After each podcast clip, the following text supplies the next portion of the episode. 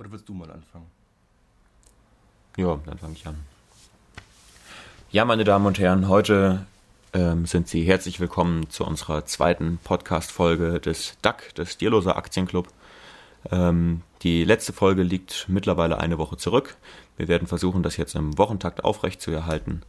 Und heute werden wir zum einen einen kleinen Rückblick machen. Als zweites wollen wir ein bisschen Marx lesen und darüber diskutieren. Und als drittes wollen wir ähm, uns einmal eine Ausgabe der ARD Börse V8 angucken und ähm, ja, eben dazu verschiedene Sachen beobachten. Genau. Und ähm, dann wünschen wir Ihnen viel Freude. Mein Partner Pascal Schneider, auch einer der CEO und CFOs, ähm, sitzt jetzt gerade neben mir. Ähm, Pascal, was sagst du denn zu unserem letzten Podcast?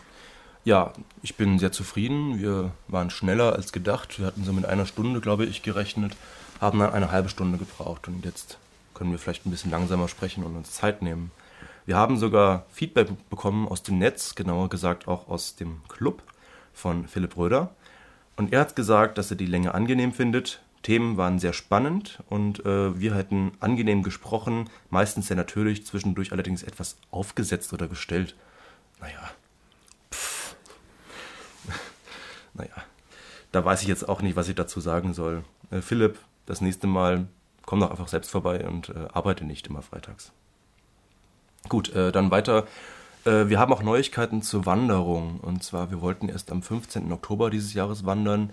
Äh, allerdings auch wegen Philipp, der sich auch beschwert, ähm, hatten wir die Wanderung jetzt etwas verschoben und zwar auf den 29. Oktober. Auch ein Sonntag. Die Uhrzeit bleibt gleich, 7.28 Uhr an der alten Piesel wollen wir loslaufen. Genau, die Wanderung wird erfahrungsgemäß wieder zwischen sieben und acht Stunden dauern ähm, und auf dem Kreuzberg enden, wo wir dann genüsslich ein paar Bier zischen. Ja. Dann wäre es jetzt erstmal schon mal zum ersten Tagesordnungspunkt, würde ich sagen. Ja. Und wir machen gleich weiter mit Karl Marx. Das wird vielleicht eine Reihe werden. Wir wissen noch nicht so ganz, ob wir dann weiter Marx lesen. Also heute lesen wir das Kommunistische Manifest, zumindest Auszüge daraus. Und eventuell werden wir dann im Kapital weiterlesen, das natürlich etwas analytischer ist als dieses Manifest, was ja eher ein Parteiprogramm ist, also sehr reißerisch. Ähm, oder wir werden uns weiter mit verschiedenen Theoretikern befassen. Genau, das wird äh, sich dann erübrigen, also es wird sich zeigen. Ähm, wir müssen halt einfach gucken, ob uns Marx so interessiert, dass wir daran weiterlesen wollen. Pascal, du hast, glaube ich, schon äh, in dem Manifest einiges gelesen. Ähm, ich persönlich bin da jetzt relativ unvorbereitet, also ich bin gänzlich unvorbereitet. Ähm, was äh, findest du denn so spannend darin? Naja, zunächst mal, warum habe ich das gelesen? Ich studiere Politikwissenschaft und Soziologie oder andersrum. Äh, und des, äh, deshalb beschäftige ich mich natürlich während meines Studiums auch mit verschiedenen Theorien äh, hinter den Dingen. Und da ist Marx natürlich sehr zentral. Ähm, bei Marx stellt man sich vielleicht vor, er wäre jetzt der totale Revoluzer. Äh, naja, er war auch Journalist, er war ein genauer Beobachter der Gesellschaft und gerade wenn man das Kapital liest, dann äh, merkt man eigentlich, dass er sehr analytisch war. Das Manifest, wie gesagt, eher ein politisches Programm. Und ähm, bei mir ist auch schon etwas länger her, dass ich in dem Manifest gelesen habe. Ich habe jetzt auch vor dem Podcast nicht mehr drin herumgeblättert. Natürlich mal ein bisschen kurz, äh, als ich das ausgedruckt habe, etwas äh, die Überschriften zumindest angesehen. Und wir haben uns jetzt vor uns liegen. Und ähm, ich weiß nicht, wie gehen wir vor? Wollen wir einfach mal vorne anfangen und nach hinten durch? Oder? Ja, vielleicht so Kapitel für Kapitel. Genau. Das sind jetzt zehn Seiten. Äh, ich denke, es wird etwas länger dauern, das dann durchzulesen. Vielleicht springen wir einfach drin rum. Ja, wir fangen mal an. Der erste Satz, eigentlich sehr bekannt. Ein Gespenst geht um in Europa, das Gespenst des Kommunismus. Alle Mächte des alten Europas haben sich zu einer heiligen Hetzjagd gegen dieses Gespenst verbündet. Der Papst und der Zar, Metternich und Guizot, französische Radikale und deutsche Polizisten. Da haben wir sie wieder, die Polizisten, wie beim G20-Gipfel, nicht?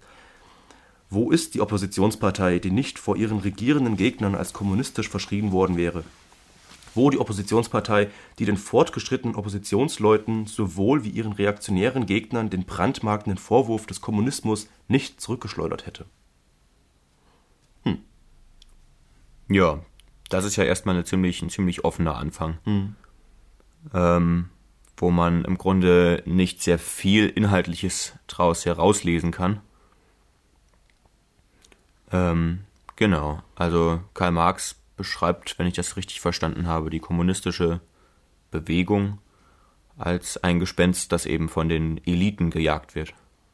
Naja, also erstmal als Oppositionspartei und ähm, interessant finde ich auch, dass sie eben äh, von den regierenden Gegnern als kommunistisch verschrien wird. Ähm, also erstmal, also so als ob er sich selbst nicht oder die kommunistische Partei selbst nicht als kommunistisch beschreiben würde, sondern eher quasi im Rückschluss darauf, dass die regierenden Kräfte eben die Partei als kommunistisch äh, verschreien. Mhm. Ähm, ja, das finde ich irgendwie interessant, äh, dass eben quasi die, die Regierung, diese Opposition erst äh, zum Kommunismus äh, ja, führt oder genau, so ein bisschen aus einer verteidigenden Position heraus. Zweierlei geht aus dieser Tatsache hervor, schreibt Marx weiter. Der Kommunismus wird bereits von allen europäischen Mächten als eine Macht anerkannt. Es ist hohe Zeit, dass die Kommunisten ihre Anschauungsweise, ihre Zwecke, ihre Tendenzen vor der gesamten äh, vor der ganzen Welt offen darlegen und dem Märchen vom Gespenst des Kommunismus ein Manifest der Partei selbst entgegenstellen. Okay, also es geht praktisch jetzt darum, aufzuklären, was ja. der Kommunismus denn überhaupt ist. Man will es jetzt konkretisieren. Was hat man vor? Zu diesem Zweck haben sich die Kommunisten der verschiedenen Nationalität in London versammelt, um das folgende Manifest und das folgende Manifest entworfen, das in englischer, französischer, deutscher, italienischer, flämischer und dänischer Sprache veröffentlicht wird. Okay. Ja, gut. Weißt du vielleicht, wer da also alles dabei war? Also außer Karl Marx und Friedrich Engels? Naja, Personen weiß ich jetzt nicht. Es gab aber verschiedene international natürlich. Also die kommunistische Bewegung war natürlich immer schon sehr international orientiert. Und äh, die haben sich dann öfter mal gestritten, wie das dann bei den Linken öfter mal so ist. Äh, also auf die erste Internationale folgte dann die zweite Internationale. Ich glaube, wir sind mittlerweile bei der vierten oder fünften Internationalen. Und äh, natürlich gibt es dann verschiedene Parteien, die sich dann diesen jeweiligen Internationalen zuordnen, was dann die ganzen äh, streitigen, äh, strittigen Punkte waren, weiß ich jetzt auch nicht. Also zum Beispiel die SPD hat sich ja, oder die USPD hat sich ja damals von der SPD abgestritten, äh, ab, ab, ähm, abgespalten. abgespalten. Äh, da ging es dann natürlich um sowas wie Nationalstaat und so weiter. Ähm, und der Nationalstaat war natürlich immer das totale Gegen, der totale Gegensatz zu dem, was die Kommunisten wollten als internationale Bewegung. Ja. Also da geht es eben nicht um den äh, zum Beispiel Krieg zwischen Nationalstaaten. Ähm, also im Ersten Weltkrieg wurde ja die Nationalität beschworen, als dann, ähm, ich denke, Bismarck war das, äh, der eben diesen, äh, diesen Burgschwur oder so ähm, geleistet hat äh, und eben gesagt hat, äh, ab jetzt kenne ich keine Parteien mehr, ich kenne nur noch Deutsche oder sowas. Äh, was natürlich dann, also dem die Kommunisten widersprochen haben, weil sie natürlich nicht sich als Deutsche gesehen haben, sondern als Proletarier. Als Klasse, ja. Mhm, genau, also quasi arm gegen reich, beziehungsweise Proletarier gegen Kapitalisten und nicht Deutsche gegen Franzosen oder sowas. Genau, und wo wir gerade bei äh, Proletariern und Kapitalisten sind, kommen wir jetzt vielleicht zum ersten Kapitel. Genau, das, das war eben das, das Vorwort. Ja. Ähm, und wir haben jetzt das erste Kapitel Bourgeois und Proletarier, also genau dieser Gegensatz. Willst du vielleicht mal weiterlesen? Ja. Die Geschichte aller bisherigen Gesellschaft ist die Geschichte von Klassenkämpfen. Das wird ja erstmal postuliert. Freier und Sklave, Patrizier und Plebejer, Baron und Leibeigener, Zunftbürger und Gesell, kurz Unterdrücker und Unterdrückte standen in stetem Gegensatz zueinander, führten einen ununterbrochenen, bald versteckten, bald offenen Kampf, einen Kampf, der jedes Mal mit einer revolutionären Umgestaltung der ganzen Gesellschaft endete oder mit dem gemeinsamen Untergang der kämpferischen Klassen. Ja, das ist eben das Geschichtsverständnis auch von Marx. Also nicht so das Verständnis von irgendwie, so ein kapitalistisches Verständnis von einer wachsenden Gesellschaft oder so. Und einer Symbiose von Menschen mit Kapital und Menschen mit Arbeitskraft. Hm, genau, also immer diese Umstürze. Ähm, früher zum Abitur hatte ich dann auch so ein Geschichtsbuch, da war das noch auch sehr vereinfacht eben dargestellt, wie eben aus so einer ja, fast steinzeitlichen Gesellschaft, wo alle irgendwie Bauern und also nicht mal Bauern waren, sondern irgendwie Jäger und Sammler, dass sie dann irgendwann eben Menschen über diesen Menschen erhoben haben und eben ständig die unteren Schichten sich dann ähm, unterdrückt fühlten und dann eben die oberen wieder gestürzt haben. Und was dann in dieser Denkweise auch drin steht, ähm, also bei Marx wird man das dann irgendwann feststellen, wenn man weiterliest, dass wir jetzt eben in einer Welt leben, eben mit Bourgeois und Proletarier und das ist eben quasi fast das Endstadium und äh, was eben nur noch passieren muss, ist, dass eben die Proletarier die Bourgeoisie stürzen und dann lebt man eben in der Diktatur des Proletariats. Das heißt, alle Menschen sind wieder gleich. Äh, und das ist dann irgendwie so ein Endzeitpunkt der Geschichte. Also diese Vorstellung, ähm, das heißt der Fachbegriff Teleologie von Telos äh, ist das Ziel, also die Vorstellung von einem Ziel einer gesellschaftlichen Entwicklung.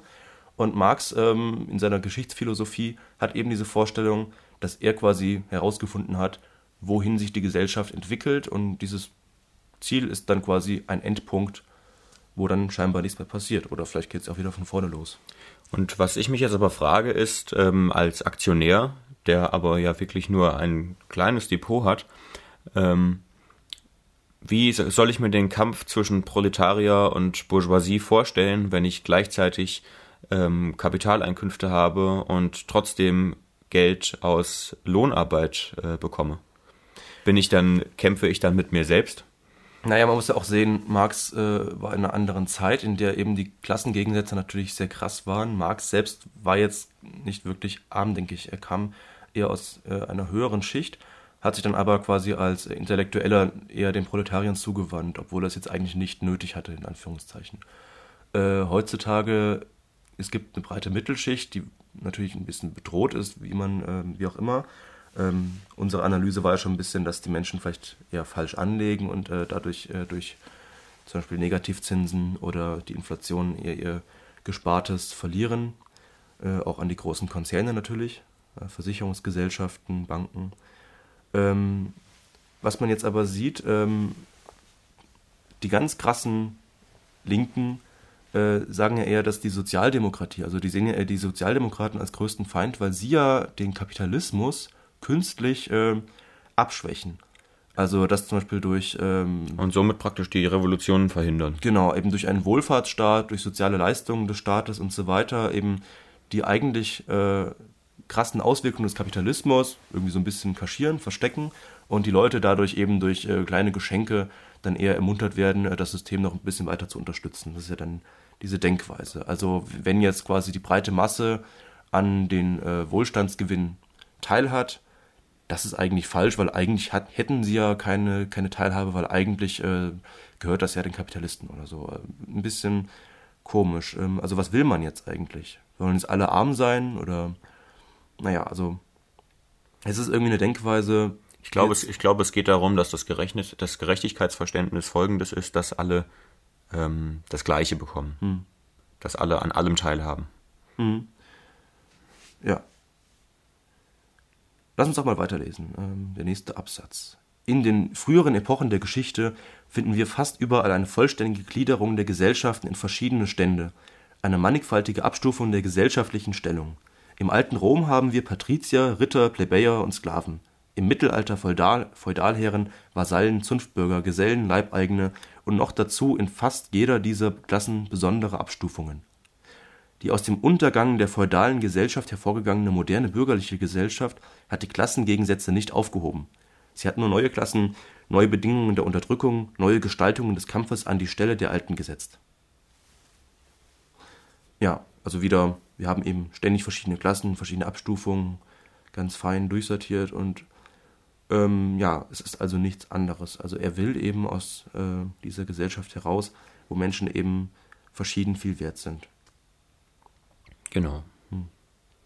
Wenn man sich allerdings jetzt den Kapitalismus anguckt, ähm, jetzt im Gegensatz zu älteren Gesellschaften, äh, also jetzt mit der Vorstellung, man kann jetzt alles für Geld kaufen, ähm, dann vereint man ja alles. Also ich, ich kann jetzt nicht nur ein Haus kaufen, weil ich irgendwie der König bin, ähm, weil ich irgendwie Macht habe oder ähm, besonders mh, hm, also immer Recht habe oder so.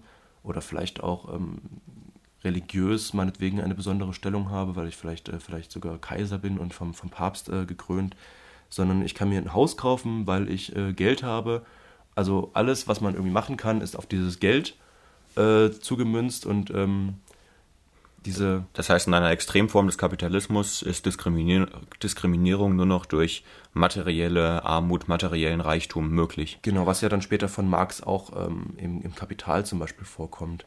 Also das ist ja im Grunde genommen ähm, eine Entwicklung, die zweischneidig ist, weil ähm, zum einen benachteiligt es natürlich die Menschen, die eben kein Geld haben, mhm. ähm, aber dadurch sind eben äh, alle anderen Menschen rein theoretisch nicht mehr benachteiligt. Das heißt, es geht nicht mehr darum, ob ich eben aus welchem Haus ich stamme, ähm, ob ich äh, von Gottes Gnaden König bin, ähm, ob ich in irgendeiner Tradition stehe, ob ich Mann oder Frau bin. Rein theoretisch kommt es nur, nur noch auf den Geldbeutel an. Ja, theoretisch ist also Aufstieg möglich. Also heute, wir kennen natürlich die, die, ähm, die Studien, zum Beispiel Bildungsaufstieg ähm, in Deutschland ist sehr schwierig immer noch, dass eben sehr wenige äh, Kinder aus Arbeiterfamilien zum Beispiel an die Universität kommen und dann auch einen Abschluss machen. Also irgendwo gibt es dann immer noch gesellschaftliche Mechanismen scheinbar, die den ähm, Aufstieg verhindern. Aber es ist zumindest möglich, eben ähm, zu arbeiten und äh, quasi wirtschaftlichen Aufstieg zu haben. Also man kann an die Universität gehen und es gibt eben niemanden, der sagt, äh, deine Eltern sind keine Intellektuellen und du hast jetzt nicht das Recht darauf, äh, an die Universität zu gehen. Also diese Denkweise zumindest weg. Also irgendwie ist dann alles so auf das Geld gemünzt. Ähm, was dann zumindest in irgendeiner Hinsicht finde ich dann auch äh, gerecht ist. Also irgendwie ist es zumindest möglich. Es ist zumindest ein, ein einheitlicher Maßstab. Genau.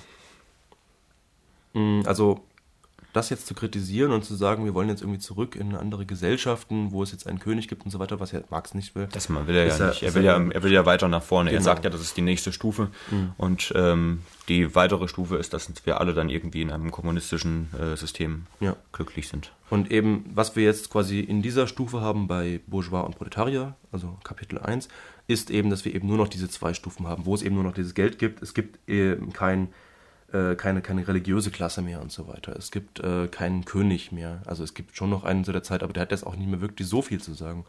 Also die, die Macht haben, sind die, die wirtschaftliche Macht haben. Genau. Also dieses letzte, dieser letzte Gegensatz in der Gesellschaft, der eben ähm, ja, überbrückt werden soll. Pascal, ich gucke gerade auf die Uhr. Wir sind jetzt äh, 13 Minuten dran. Ähm, vielleicht an der Stelle der Vorschlag, dass wir heute das erste Kapitel noch durcharbeiten mhm. und vielleicht dann wirklich eine Serie draus machen und uns beim nächsten Mal vielleicht an dem nächsten Kapitel zuwenden. Falls das wir weiterhin Interesse daran haben. Wird noch wie lange das erste Kapitel? Das oh, das erste Kapitel noch ist noch ein ordentlich. Ich weiß auch nicht, äh, vielleicht habe ich ja auch nur das erste Kapitel ausgedruckt. Das, mh, hm, das kann gut sein. Ja. Was habe ich denn hier? Naja, genau. Das ist ja ein Text aus einem Seminar von der Universität, deswegen habe ich jetzt auch nicht so richtig den Überblick, wie viel das denn ist. Ähm, lass uns einfach noch ein bisschen weiterlesen und genau. dann noch ein bisschen über Marx herumspinnen. Ähm, ja, der Absatz war, den ich jetzt gelesen habe, hier, deswegen geht es hier weiter. Lies doch mal, Raimund. Unsere Epoche, die Epoche der Bourgeoisie, zeichnet sich jedoch dadurch aus, dass sie die Klassengegensätze vereinfacht hat.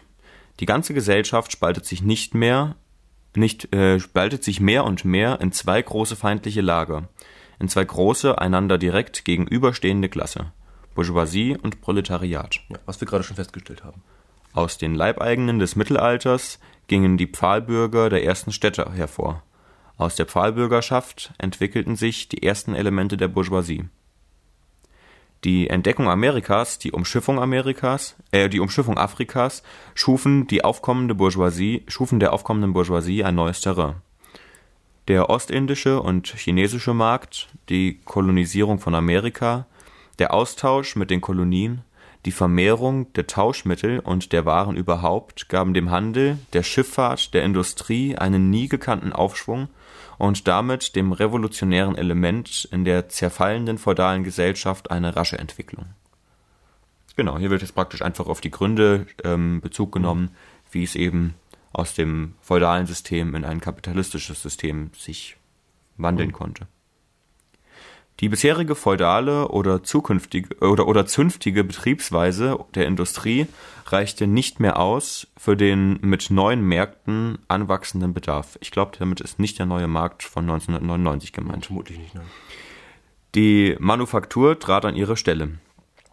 Die Zunftmeister wurden verdrängt durch den industriellen Mittelstand. Die Teilung der Arbeit zwischen den verschiedenen Korporationen verschwand, von, verschwand vor der Teilung der Arbeit in der einzelnen Werkstatt selbst. Ja, hier sehen wir jetzt praktisch, wie sich die ähm, Kette, die äh, Produktionskette immer weiter zerlegt. Mhm. Aber immer wuchsen die Märkte, immer stieg der Bedarf. Auch die Manufaktur reichte nicht mehr aus.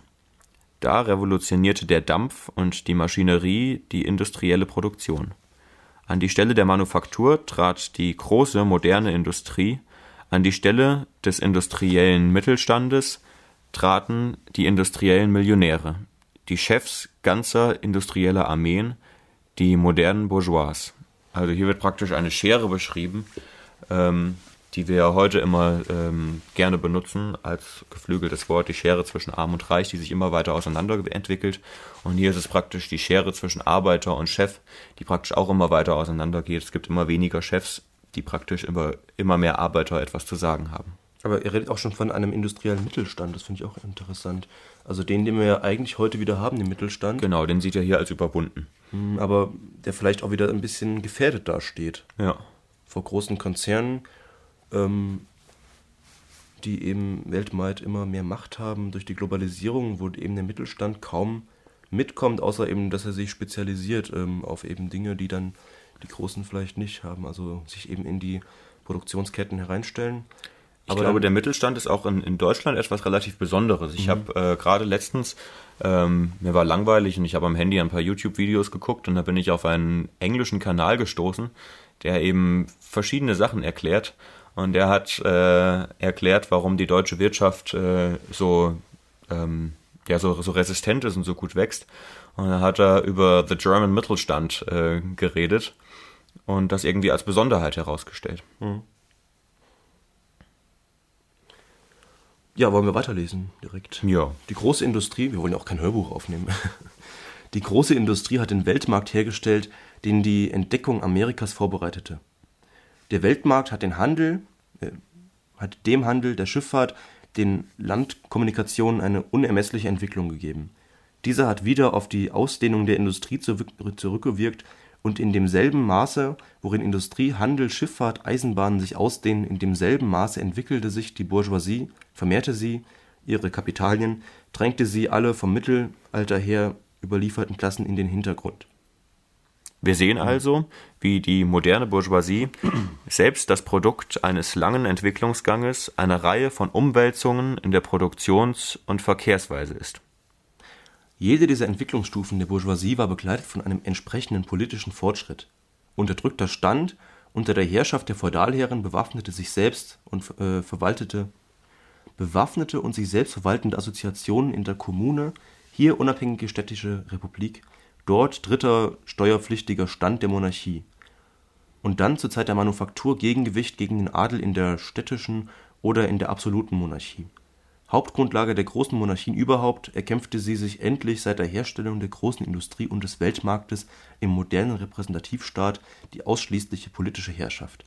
Die moderne Staatsgewalt ist nur ein Ausschuss, der die gemeinschaftlichen Geschäfte der ganzen Bourgeoisklasse verwaltet. Pascal, du als Politikstudent, kannst du uns das vielleicht kurz runterbrechen, dass es verständlich ist? Da muss ich noch mal kurz drüber lesen. Also wir sind in der modernen Bourgeoisie, ähm, eine Reihe von Umwälzungen, Unterdrückter Stand. Hm.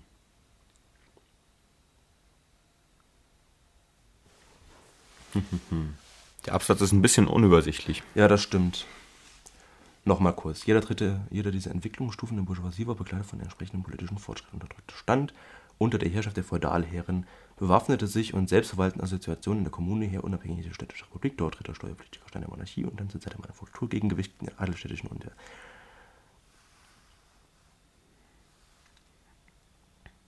Also ich glaube, es sind einfach mhm. Beispiele dafür, wie sich ja, eben ja. Äh, politisch ähm, das eine oder andere genau, fortentwickelt.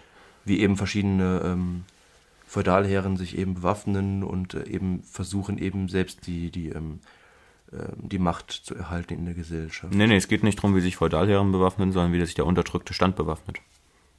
Genau, ja. Stimmt. Und wie äh, sich selbstverwaltende Assoziationen in den Kommunen entstehen. Mhm. Und unabhängige städtische Republiken. Ich glaube, das ist der, das ist das, was er mit Fortschritt meint. Ja. Also eben der Versuch dann als, als Gemeinschaft von Menschen, sich eben diesen, diesen Entwicklungen eben der, der Macht der Bourgeoisie zu widersetzen und eben selbstständig zu sein. Also ein bisschen Anarchismus eben, äh, also sich eben ausklinken aus dem großen Nationalstaat und eben selbstständig äh, sich zu überlegen, wie man eben gemeinschaftlich leben will. Ja, und dann äh, postuliert er, die Bourgeoisie hat in der Geschichte eine höchst revolutionäre Rolle gespielt. Hm. Soll ich weiterlesen, heißt das? Ja. ja, ja. Die Bourgeoisie, wo sie zur Herrschaft gekommen, hat alle feudalen, patriarchalen, idyllischen Verhältnisse zerstört. Sie hat die buntscheckigen Feudalbande, die den Menschen an seinen natürlichen Vorgesetzten äh, knüpfen, unbarmherzig zerrissen und kein anderes Band zwischen Mensch und Mensch übrig gelassen als das nackte Interesse, als die gefühllose bare Zahlung. Also die Zahlung ist dann nur noch das Einzige, was eben zwischen den Menschen steht, äh, was wir gerade als, als Fortschritt eigentlich gesehen haben, eben dass quasi nicht mehr nur der König äh, sich irgendwie Dinge kaufen kann oder, oder ihm zustehen. Nicht irgendwelche Personaleigenschaften. Und er kritisiert das eben als, als die gefühllose bare Zahlung. Sie hat die heiligen Schauer der frommen Schwärmerei, der ritterlichen Begeisterung, der spießbürgerlichen Wehmut in dem eiskalten Wasser egoistischer Berechnung ertränkt. Sie hat die persönliche Würde in den Tauschwert aufgelöst und an die Strecke, äh, an die Stelle der zahllosen verbrieften und wohlerworbenen Freiheiten die eine gewissenlose Handelsfreiheit gesetzt. Sie hat, mit einem Wort, an die Stelle der mit religiösen und politischen Illusionen verhüllten Ausbeutung die offene, unverschämte, direkte, dürre Ausbeutung gesetzt. Mhm. Ja, also es wird eben nicht mehr ausgebeutet, weil die Menschen eben Sklaven sind, weil sie ähm, vielleicht sogar Schwarze sind oder so, ähm, eben nicht äh, zu, zur eigenen Ethnie gehören oder so. Sie werden nicht ähm, aus, ähm, ausgebeutet, weil sie vielleicht äh, Gottlose sind, äh, ausgestoßen und so weiter, sondern sie werden eben ausgebeutet, eben weil sie nicht genug Geld haben oder weil sie das Geld brauchen. Ja, obwohl das natürlich, äh, man muss wirklich sagen, das ist, also das ist äh, theoretisch. Äh, als Marx das geschrieben wo, hat, wurden Leute auf jeden Fall noch ausgebeutet, weil sie irgendwelchen äh, äh, irgendwelchen Gruppen zugehören die, und es hat nichts immer unbedingt nur mit, mit äh, materiellem Reichtum zu tun gehabt. Hm. Und das ist ja heute noch so, dass äh, Menschen wegen Persönlichkeitseigenschaften diskriminiert werden. Ja, und eben eine unverhüllte Freiheit, wie er sagt. Eben eine, die nicht mit religiösen und politischen Illusionen verhüllt ist, die Ausbeutung. Das heißt auch irgendwo ein Stück Transparenz eigentlich. Naja, also eine offene, unverschämte, direkte, dürre Ausbeutung. Transparenz könnte man sagen. Ja. Transparenz, ja. um es mal neutral zu sagen. Sehr geehrter Herr Lippock, darf ich Sie ausbeuten? ja. Gut, ähm, wir sind jetzt mittlerweile äh, wirklich äh, seit mehr als 20 Minuten dran, ähm, Kapital, äh, im äh, äh, kommunistischen Manifest zu lesen. Ich würde sagen, vielleicht spannen wir unsere Zuhörer nicht länger auf die Folter und gehen vielleicht wieder zu etwas praktischeren Themen. Wir können mal nach ganz hinten gehen und gucken. Okay. Äh, obwohl es ist ja gar nicht ganz hinten scheinbar. Ich muss es nochmal rausfinden, was ich hier eigentlich für einen Text habe und äh, wo wir uns da befinden. Ich würde auch vorschlagen, dass wir beim nächsten Mal einfach weitermachen. Genau. Können wir wieder so einen kleinen 20-Minuten-Block einschieben ähm, für den direkten Input, weil ansonsten wird es vielleicht auch einfach zu anstrengend. Genau eben nochmal der Überblick. Ähm, ich denke, am Ende, da geht es auch nochmal so um einen Ausblick, wie es in der Zukunft sein könnte. Ich kann mich noch erinnern, dass das eigentlich sehr, hm, ja, da hat man die heutige Zeit ein bisschen wiedergefunden, was er da so prognostiziert. Also wir hatten jetzt das erste Kapitel Bourgeois und Proletarier, eben der Überblick über die jetzige Gesellschaft. Dann geht es weiter im Kapitel 2 Proletarier und Kommunisten. Ähm, also Proletarier und eben die Partei, die sich um sie kümmern will. Dann Kapitel 3 äh, ist ein sehr großes, aufgeschlüsseltes Kapitel sozialistische und kommunistische Literatur. Hm, naja. Hm, und dann noch die Stellung der Kommunisten zu den verschiedenen oppositionellen Parteien. Ich weiß nicht, ob das dann so gesellschaftlich in, interessant ist oder eher äh, damals interessant war, ob man jetzt Kommunisten wählen soll oder wie noch immer. Wir legen das mal zur Seite. Genau. So, Tagesordnungspunkt 2. 3. Äh, 3 ist, wir wollten uns ähm, eine Ausgabe der Börse vor 8 angucken. Ähm, genau, vielleicht spielen wir die einfach ab. Und ähm, so als Fragen hatten wir uns überlegt, wer ist denn eigentlich die Zielgruppe dieser Sendung? Ähm, dann, was können wir überhaupt aus den ähm, DAX-Nachrichten und Analysen nach Handelsschluss überhaupt lernen? Und ähm, was lernen denn Menschen überhaupt daraus, die sich mit Aktien gar nicht befassen? Denn ich äh, denke, viele Menschen, also wir haben eine kleine Aktionärsquote in Deutschland, sie liegt, glaube ich, so bei um die 10 Prozent. Ähm, das heißt, viele Menschen, die abends den Fernseher einschalten und die Tagesschau gucken wollen, sehen irgendwie vorher die Börse vor acht und ähm, haben ja überhaupt keine Aktien, haben vielleicht auch gar kein Interesse an der Börse. Was lernen die denn überhaupt daraus, dass sie diese Sendung laufen lassen? Ja. Also man hört das ja öfter mal raus, ähm, zum Beispiel von Volker Pispers, meine ich, also ein Kabarettist, der dann sagt, es wäre eigentlich eine Unverschämtheit, dass dann noch kurz vor der Tagesschau äh, denn der, der arbeitenden Klasse oder so ähm, ähm, nach der Arbeit dann noch da die, die, die Kurse der, der Aktien ähm, gezeigt wird, wo dann noch quasi die, die reichen Wohlhabenden an den Aktiengewinnen teilhaben, wo, was ja mit den kleinen Leuten überhaupt nichts zu tun haben soll. Ähm, also diese Denkweise, dass zum Beispiel auch der normale kleine Arbeiter oder Angestellte ähm, oder die Arbeiterin und die Angestellte äh, sich auch selbst Aktien kaufen kann, an den Gewinnen der Unternehmen teilhaben kann, die ist ja irgendwie so gar nicht richtig da. Ja, also ich, ich sage immer, die, ähm, die Aktienbörse ist im Grunde genommen der äh, demokratisierte Kapitalismus. Hm. Jeder hat die Möglichkeit, sich etwas Geld anzusparen und an, an Unternehmen teilzuhaben. Ähm, natürlich jeder an einem anderen Niveau und äh, jemand, der irgendwie ähm, 1000 Euro netto im Monat hat, der hat natürlich nicht viel übrig. Ähm, aber die Möglichkeit besteht auf jeden Fall für jeden, wenn auch im kleinen Rahmen, äh, sich eben an Unternehmen zu beteiligen. Hm. Ja, als ich so noch nicht äh, angefangen habe, Aktien zu kaufen, da waren Aktionäre eigentlich für mich eher so alte, reiche Männer, äh, die irgendwie dann, wie auch immer, über die Gesellschaft entscheiden, ohne irgendwie politisch legitimiert zu sein oder so. So ein bisschen ähm, habe ich aber nicht, ich habe überhaupt nicht selbst daran gedacht, äh, selbst irgendwann mal Aktien zu haben. So viel habe ich jetzt auch nicht, aber was hattest du für ein Bild von Aktionären, lange bevor du angefangen hast, selbst an der Börse zu sein? Hm, konnte ich mir ehrlich gesagt nicht so richtig vorstellen. Also ähm, ich hatte irgendwie keine, keine Ahnung von dem, wie das, wie das überhaupt alles funktioniert. Mhm. Dass irgendwie, ähm, ja, dass man sich an Unternehmen in der Form beteiligen kann. Ja. Aber jetzt guck doch mal 50 Jahre in die Zukunft und dann stell dir mal dich vor, dann bist du auch ein alter, reicher Mann. Hm. Das wollen wir dann alle, alle sein, ne? ja. Nur, um eben von dieser Denkweise wegzukommen, eigentlich dann einen kleinen Schubser vielleicht zu geben, also nicht unbedingt so, ähm, ja, den Leuten nicht vorzugeben, was sie machen sollen, aber zumindest mal irgendwie einen Denkanstoß zu geben, ja, du könntest auch mal selbst ähm, für dich vorsorgen ähm, also nicht, dass, dass es jetzt toll wäre, dass man für sich, für sich vorsorgt. Irgendwie ist es auch ein bisschen Notwehr, wenn man sich nicht auf die staatliche Rente verlassen kann, äh, muss man das halt machen. Es bleibt scheinbar nichts anderes übrig. Die Riester-Rente ja. funktioniert nicht, Lebensversicherungen funktionieren auch nicht. Also indem man sich eben nicht mehr an, auf, die großen, auf den großen Staat, auf die großen Versicherungen verlassen kann, ist ja auch ein Grund, in Aktien zu investieren. Nicht unbedingt, weil man es toll findet, äh, dass jeder Mensch nur für sich selbst äh, verantwortlich ist. Genau, und eben die ARD vor allem eben auch die Börsensendung, äh, sind ja dann eben eine große Institution in Deutschland, die ja dann diesen Denkanstoß geben könnten. Und da habe ich mich gefragt, für wen ist eigentlich diese Sendung da? Weil der, der Aktien hat, ist dann entweder wie wir vermutlich Buy-and-Hold-Investor und interessiert sich eigentlich nicht so für die tagesaktuellen Schwankungen, oder er ist halt Trader und guckt sowieso äh, minütlich in sein Depot. Ja. Und äh, der braucht ja dann die Sendung nicht. Und die, die keine Aktien haben, ähm, die kriegen dann scheinbar nicht mal mit, dass die auch selbst da angesprochen sind und sich beteiligen könnten. Ja. Äh, unten in diesen zwei Minuten dauernden Sendungen laufen dann die 30 DAX-Unternehmen durch, ähm, also auch so ein bisschen deutsch, nationalstaatlich könnte man jetzt sagen, ähm, als ob jetzt jeder Deutsche dann nur in DAX-Unternehmen investiert und dann meistens wieder noch eine Aktie irgendwie rausgegriffen oder so. Also es ist jetzt nicht so, dass man jetzt dann einen allumfassenden Überblick über den Markt bekommt. Vielleicht gucken wir einfach mal kurz rein. Gucken wir doch mal rein.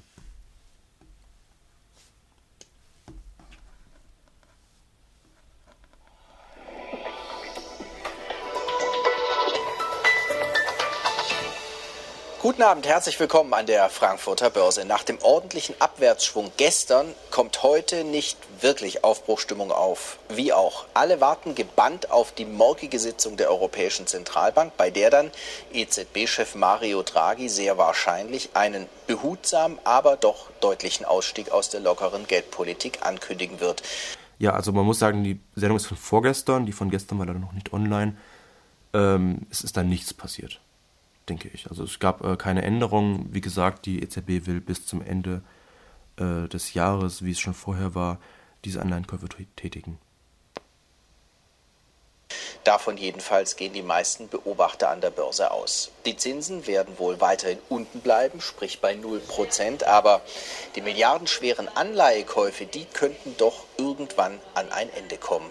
Und weil viel gemutmaßt und wenig bekannt ist, gibt es erst morgen Gewissheit. Und daher halten heute lieber alle die Füße still und wagen sich nicht allzu weit aus dem Fenster. In Zahlen bedeutet das ein ziemlich kleines Plus von 22 Pünktchen auf einen Schlussstand von 12.452 Zählern. Dass es überhaupt zu einem Plus heute kam, das liegt vor allen Dingen an den Zahlen des zweiten Quartals, die viele Unternehmen heute vorstellten. In der Flut von Zahlen scheint eine eine besonders interessant. So hat Volkswagen im ersten Halbjahr 2017 fast ein Prozent mehr Autos verkaufen können als noch vor einem Jahr. Und vor allem im Juni wurden reichlich Fahrzeuge ausgeliefert, 921.000. Und dabei spielt Europa eine wichtige Rolle. Während früher fast immer die Vereinigten Staaten oder auch China als die beiden wichtigsten Absatzmärkte genannt wurden, hat sich der europäische Markt im Windschatten der Großen wieder aus der Krise herausgefahren. Überall legen die Zulassungszahlen zu. Nur in einem Land nicht, in Großbritannien. Denn dort nimmt die Unsicherheit über die Folgen des Brexit langsam, aber doch merklich zu. Die Menschen werden zunehmend zurückhaltender in Sachen Konsum, noch mehr bei so großen Anschaffungen wie bei einem Auto. Hierzulande ist das ganz anders. Der private Konsum ist und bleibt die große Stütze der deutschen Wirtschaft. Und dass die so gut läuft, ist also zu einem sehr großen Teil Ihr Verdienst. Deshalb genießen Sie den Abend, wo auch immer Sie uns zusehen. Okay, also ich muss sagen, ich als Aktionär habe jetzt im Grunde wenig aus der Sendung gelernt. Ähm, wenn ich VW-Aktien hätte, wüsste ich jetzt, dass es VW scheinbar nicht schlecht geht. Äh, ich habe gelernt, dass in Europa die Märkte scheinbar gut laufen, beziehungsweise die Wirtschaft äh, sich aufzuschwingen scheint. Ähm, falls man eben die Zulassungszahlen von Pkw da als einen Indikator sehen kann. Ähm, ja, dann am Anfang Mutmaßungen über Entscheidungen der EZB. Und im Grunde genommen war es das. Ich weiß, dass jetzt Quartalsberichtssaison ist scheinbar, aber zu konkreten Unternehmen außer VW habe ich nichts gehört. Ich finde das auch immer sehr willkürlich oft, ähm, wie dann Dinge begründet werden. Ich weiß auch nicht, wo das herkommt. Vermutlich von Interviews mit Händlern an der Börse direkt. Ähm, aber die sind jetzt nicht die, die dann wirklich ordern. Ähm, ich weiß auch nicht, wenn jetzt große Fonds, Versicherungen oder so dann große äh, Anteile zum Beispiel verkaufen, was ja dann die Kursschwankungen vor allem vermutlich ausmacht, ob die dann begründen, wieso sie das und das verkaufen oder kaufen. Also, dass jetzt Quartalsberichte veröffentlicht werden, ist ja erstmal kein Grund dafür, dass jetzt der Kurs steigt oder fällt. Ähm, oft ist es ja dann, dass die Gewinne zum Beispiel ähm, höher sind als vermutet ähm, oft sind die Gewinne auch trotzdem sehr hoch, aber sie sind dann doch nicht so hoch, wie man vermutet hat oder so. Und dann sinken die Kurse plötzlich, obwohl die Unternehmen Gewinne machen. Also es ist ja dann doch alles sehr, sehr willkürlich. Und ob man dann tagesaktuell herausfinden kann, wieso jetzt die Kurse schwanken, ich weiß es nicht. Wollen wir einfach mal direkt die nächste Sendung angucken, nochmal von vorvorgestern? Ach nee, lass uns erst noch, vielleicht noch ein bisschen darüber mhm. sprechen, oder? Ähm, was waren denn jetzt überhaupt die Inhaltspunkte? Ja, genau. Also es hat angefangen mit der EZB, wo man nicht weiß, aber es könnte sein, dass sich irgendwas ändert. Gekommen ist es dann ja doch anders. Welche Auswirkungen das haben soll. Also so richtig erfolgreich ist die EZB mit ihrer Zinspolitik ja doch nicht. Also die Inflation ist jetzt bei 2%, aber das äh, hängt ja wohl vor allem an den Ölpreisen. Ja. Außerdem ähm, ist es, also äh, Gerald Hörhan zum Beispiel ähm, sagt immer, dass wir eine, ähm, äh, eine Luxusgüterinflation haben und eine, äh, und eine Asset-Inflation. Mhm. Das heißt, Immobilien, Aktien und so weiter, da fließt das Geld hin. Und natürlich in Luxusgüter, ähm, aber das Geld kommt eben nicht bei den einfachen Sachen an, weil der reiche Mensch, der jetzt durch diese Geldschwemme noch reicher wird, der kauft sich ja jetzt nicht noch mehr Essen oder noch mehr Kleidung, weil der hat genug Kleidung. Der mhm. kauft sich dann lieber Luxusgüter, irgendwie noch ein zweites Boot oder so und da steigen dann eben die Preise, aber eben im ganz normalen Warenkorb steigen die Preise eben nicht. Ja. Auch jetzt, wenn eben die Inflation bei 2% ist, künstlich eben durch die steigenden Ölpreise, dann viele vermuten wieder, dass jetzt die Zinsen auch steigen könnten. Aber wo sollen denn die Zinsen herkommen? Zinsen kommen ja daher, dass irgendwie Banken in Unternehmen investieren, die Gewinne abwerfen. Und es können ja schlecht alle Banken nur mit Öl rumspekulieren. Also ob das jetzt die Zukunft der Wirtschaft ist.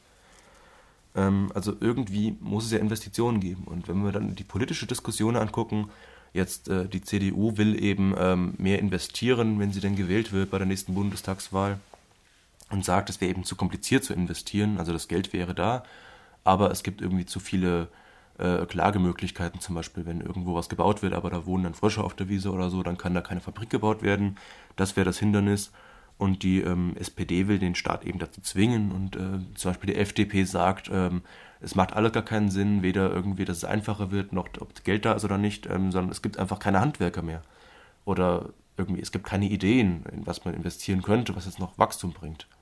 Hm. Irgendwo muss ja das Ganze herkommen. Das stimmt, ja. Und das finde ich, das widerspricht sich oft. Also die, die, die Börsenberichterstattung ist oft dann irgendwie so Spekulation, was könnte sein oder auch nicht. Und ähm, jeden Tag dann was anderes. Oft liegt es am Ölpreis oder am Dollarkurs oder jetzt halt mal VW.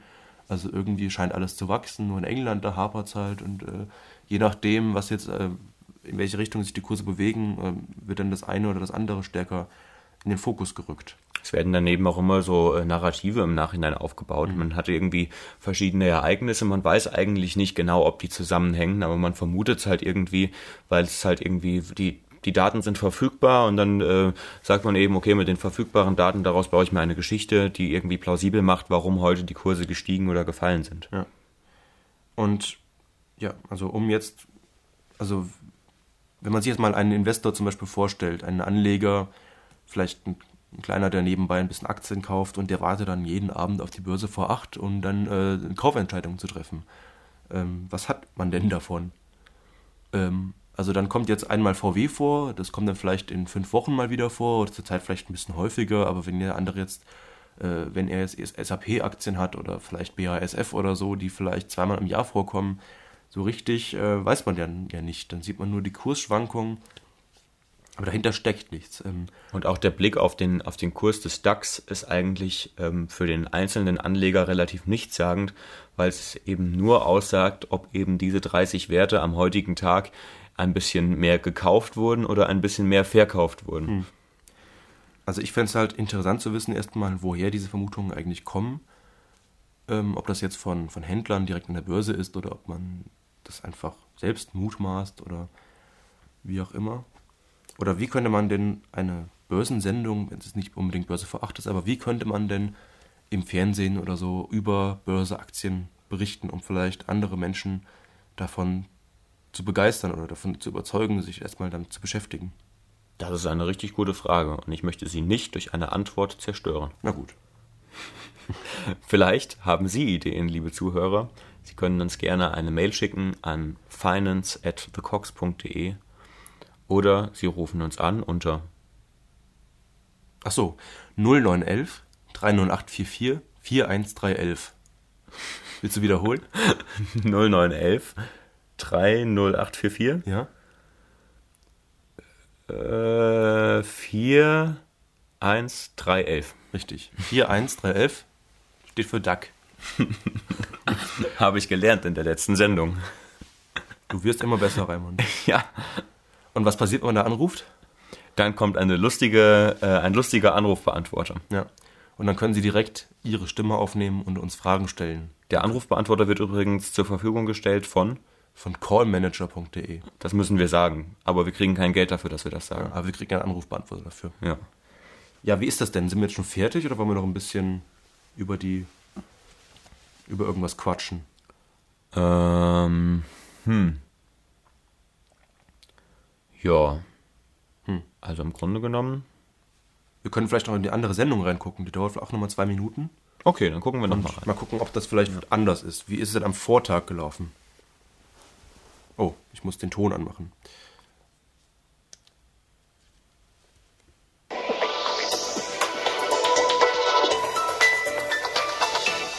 Guten Abend, herzlich willkommen an der Frankfurter Börse. Zu hoch gepokert hat US-Präsident Donald Trump in Sachen Gesundheitsreform in den USA. Obamacare durch Trumpcare abzuschaffen, klappt bis auf weiteres nicht. Und diese politische Niederlage hat viel mit dem Finanzmarkt zu tun. Da der US-Präsident bei der Durchsetzung politischer Vorhaben zu Hause nicht wirklich vorankommt, drückt das die US-Währung nach unten. Und im Gegenzug dazu legt die europäische Währung zu. Ein Euro kostet heute 1,15 Dollar 15,55, so der Referenzkurs der Europäischen Zentralbank. Moment, Und das gefällt der Exportwirtschaft. Mhm. Also, Donald Trump kriegt seine Reform des Gesundheitssystems nicht durch und deswegen fällt der Euro, äh, fällt der Dollar. Wir können uns ja auch mal den, also wenn, wir- wenn wir wollten, könnten wir uns jetzt mal den, die Kursschwankungen einfach an diesem Tag angucken. Ich denke mal, der stand nicht den ganzen Tag bei 1,55 Dollar. Also, Ja. wie stark schwankt denn sowas? Nee, ein 1,1555, okay. das ist ja 1,15, sehr, ja. sehr genau. Ja.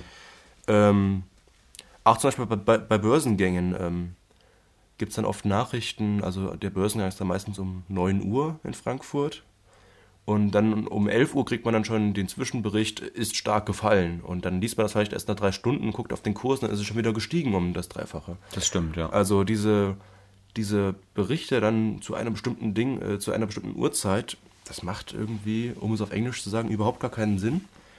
Ähm, weil das dann, sobald der Bericht äh, geschnitten ist und online steht, äh, schon wieder viel zu alt ist. Gerade bei diesen aktuellen Börsenkursverläufen. Das stimmt. Hören wir doch mal weiter. In Deutschland nun weniger. Denn so werden Güter ins außereuropäische Ausland tendenziell wieder teurer. Und auch die Finanzmarktexperten sehen diese Entwicklung eines steigenden Euro eher skeptisch. Allmonatlich fragt das Zentrum für europäische Wirtschaftsforschung ZEW in Mannheim Börsenprofis nach ihrer Einschätzung zur Lage der hiesigen Wirtschaft. Und diese werden vorsichtiger in ihrer Meinung über die Aussichten. Zwar sind die Rahmenbedingungen nach wie vor sehr gut und die Unternehmen, vor allen Dingen aber ihre Produkte, haben nichts von ihrer Attraktivität auf dem Weltmarkt eingebüßt. Aber wenn diese Güter teurer werden, eben durch unsere starke Währung, dann kann und wird dies auch langfristig Folgen haben. Das sind allerdings Luxusprobleme angesichts der Lage manch anderer europäischer Volkswirtschaft, vor allen Dingen im Süden des Kontinents. Anleger an der Börse nehmen diese Einschätzungen zur Kenntnis und verstehen, das Dollar-Euro-Gefälle macht es Unternehmen schwerer, Geld zu verdienen.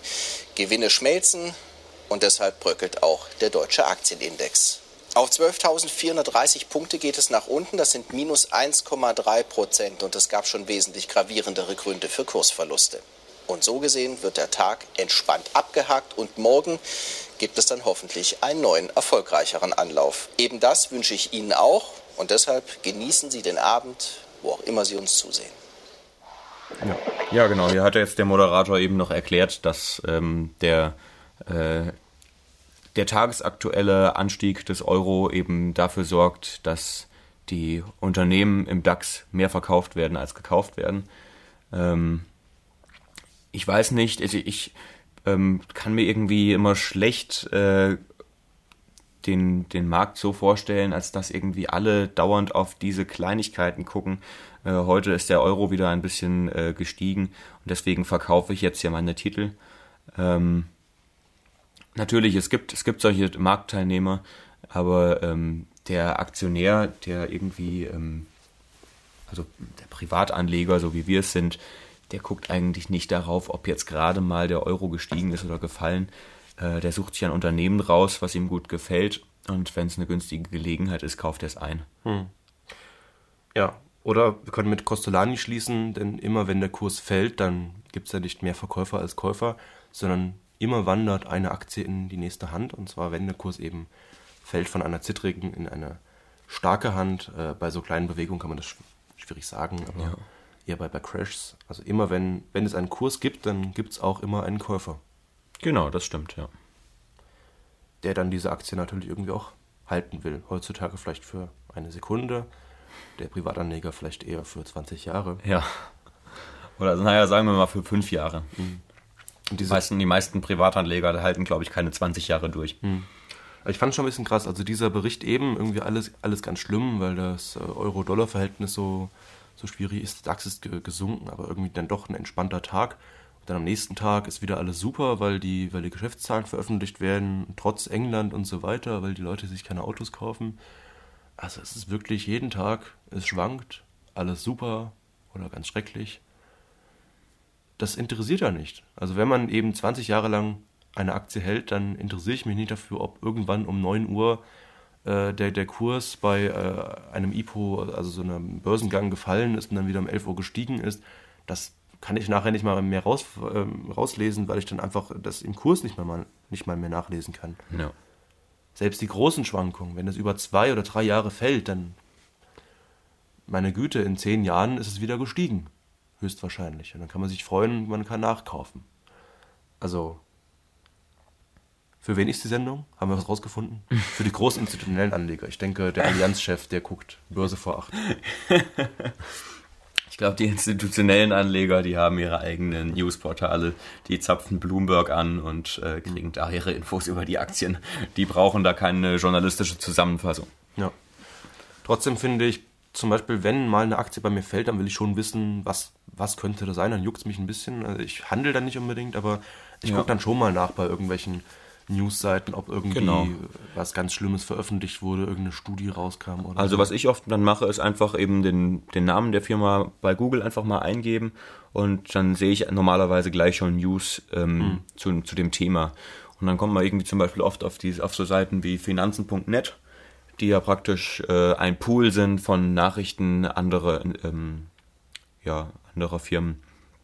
Und dann findet man irgendwie, was weiß ich, eine Nachricht von Börse Online oder eine Nachricht von der Aktionär oder eine Nachricht von Focus Money oder so. Und das ist alles da drin dann irgendwie äh, komprimiert. Und so findet man immer heraus, oder man findet eben auch nur die Pressemitteilung, wo dann halt drin steht, irgendwie, es wurde ein Verlust vermeldet oder eine Gewinnwarnung kam oder sonst mhm. irgendwas. Wie auch immer man dann damit umgeht. Genau. Ja. Ich denke, das war's für heute. Unser zweiter Podcast. Noch einmal, die Wanderung wird am 29. Oktober sein. Wir freuen uns, wenn ihr alle mitkommt.